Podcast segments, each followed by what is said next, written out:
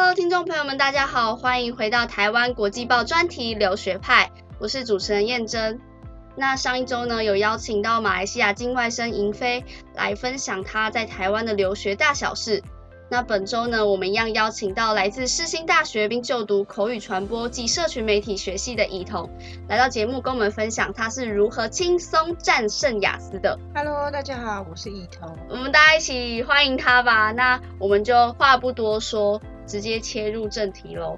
首先呢，我们先跟听众朋友们介绍一下雅思到底是什么啊？那雅思有分学术组跟一般雅思。那如果我们是要去出国读书、读硕士之类的啊，就要考学术的雅思。考一次学术雅思呢，大概是七千块，将近八千块左右。然后它分为听说、读写四个选项。那比较特别的就是它说是真人考官面对面，然后他的写作呢，就是有分大作文跟小作文，就是你要在一个小时内写两篇作文。那各科的分数都是一到九分，然后总分就是四科加起来除以四。然后每零点五算一个单位。哦，那你刚刚有提到说作文是在一个小时之内写两篇，那字数有规定吗？有，大作文是要写到两百五十字，然后小作文是一百五十字。哦，那你觉得在听说读写当中，对你来说最困难的是哪一个？嗯，最困难的我觉得是说，哎，因为说你练习的机会比较少。其他像读啊、听或写这些都可以自己来练，但说你一定要真人另外跟你对谈，然后你才可以进步。哦，那你觉得他的说比较特别，可能跟托福不一样，他是真人考官，那你会觉得有点主观上的评分吗？嗯，其他说问的题目都还蛮生活化，但比较困难点是你真人面对面，你多少会比你在线上啊，或者是呃录音这些都来的紧张一点。哦，了解了解。最重要的是，是我想要询问以彤说，你到底是如何准备雅思的？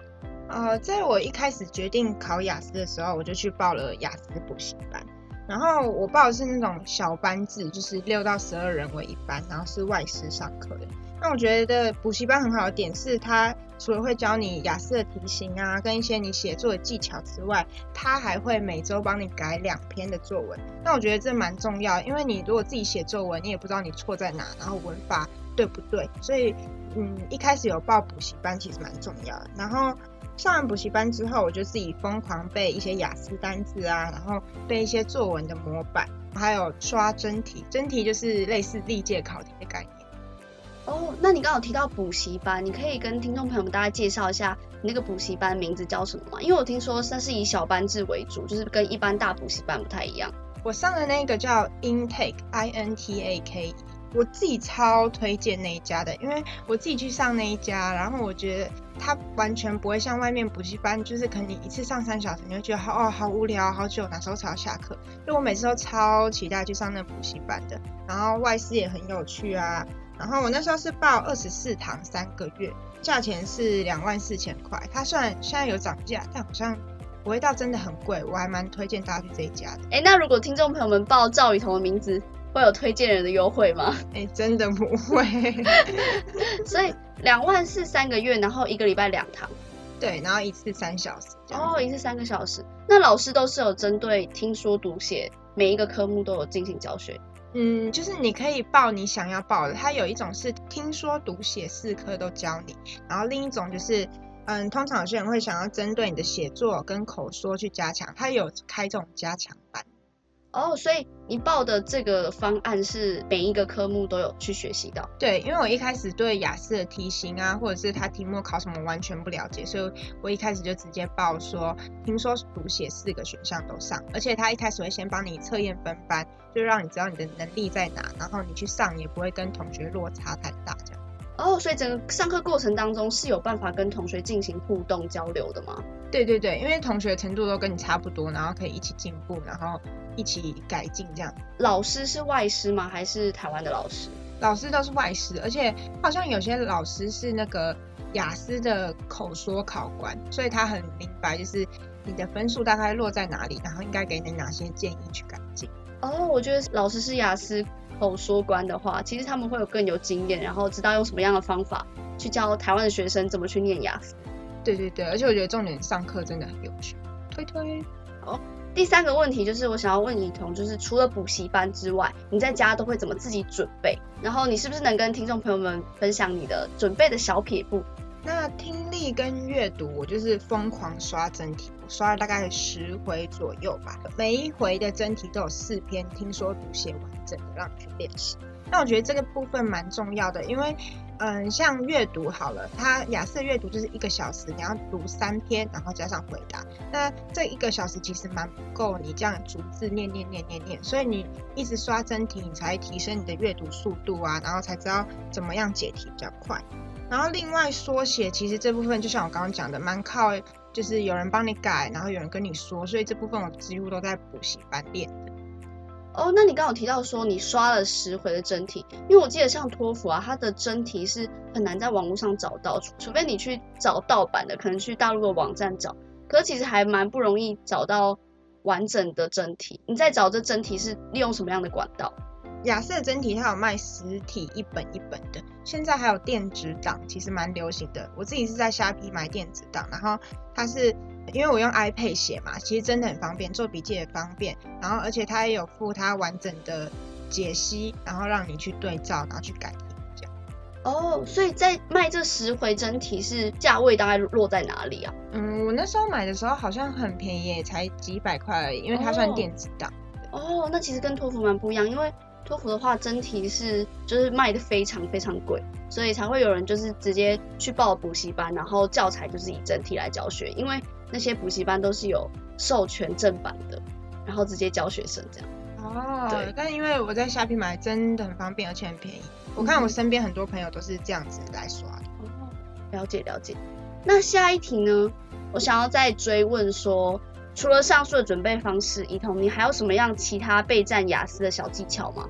哦，第一个，如果就是你要考雅思的话，你一定要去下载那个 app 雅思歌，就它就是雅思哥，然后它里面就是真的全所有关于听说读写在在这个 app 里面，然后都有很详细的一些详解啊，然后说你可以录音，然后听自己到底错在哪。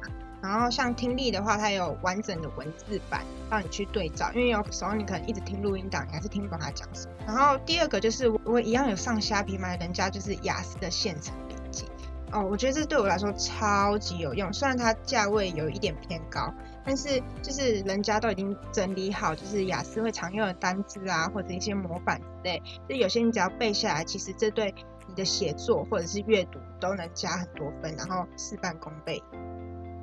哦，了解，真的谢谢怡彤跟我们无私的分享这些备战雅思的小技巧。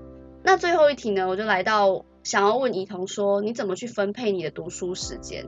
因为总不可能一整天都在念书，那你是怎么去跟念书与玩乐之间取得平衡的？呃，我觉得考雅思有一个重点是你要先报名，因为其实像我刚刚讲的，一次要考七千到八千块左右，就超贵的。所以如果你先报，你就会有。就是金钱的压力让你想要去读书。我就是先报了雅思之后，可能在前就是比较早期一点时间，我觉得就是平常听一些 podcast 英文的 podcast，然后背一些雅思的单字之类的。然后我会就是这样，有点像浑浑噩噩嘛，就像这样子过到最后考前的两周的时候，我就会考前冲刺。我就是一整天可能八到十二个小时，就是坐在书桌前狂。狂写雅思的真题啊，然后狂背单，就是这样子维持两周，然后排开所有玩乐的活动。但这部分蛮苦的，但是因为像前期我讲，我可能就是呃在读书跟玩我都有平均分配，是到后期我才真的完全冲刺在雅思上。哦，所以怡彤就是属于那种考前冲刺型的。啊，对对对，两个礼拜全部坐在书桌前狂读猛读。那除了上述的问题啊，怡彤还有没有什么想要跟听众朋友们提息跟分享的？嗯，我觉得其实你真的要认真准备雅思的话，它是一个蛮困难的一个过程，蛮辛苦的一个过程，因为你要到后期，你可能就要完全放弃你的玩乐，然后任何休闲活动去准备这件事情。那就是如果大家要考的话，要先做好一定的决心，因为。通常考雅思就是很很少人真的会一次你就考过了，通常有些人会考第二次或者第三次。那其实这部分你都要做好自己的心理准备，这样。嗯哼，了解。那也希望听众朋友们在听完以彤这样子的分享之后，能够让你们有更有信心去备战雅思，也祝你们能够像以彤一样轻松拿到高分。好了，那我们今天的节目差不多已经到了尾声。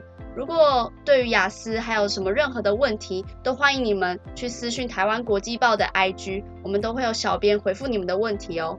好的，那今天的节目就到这边，我是主持人燕珍，我是以彤，好的，那我们下周再见喽，拜拜。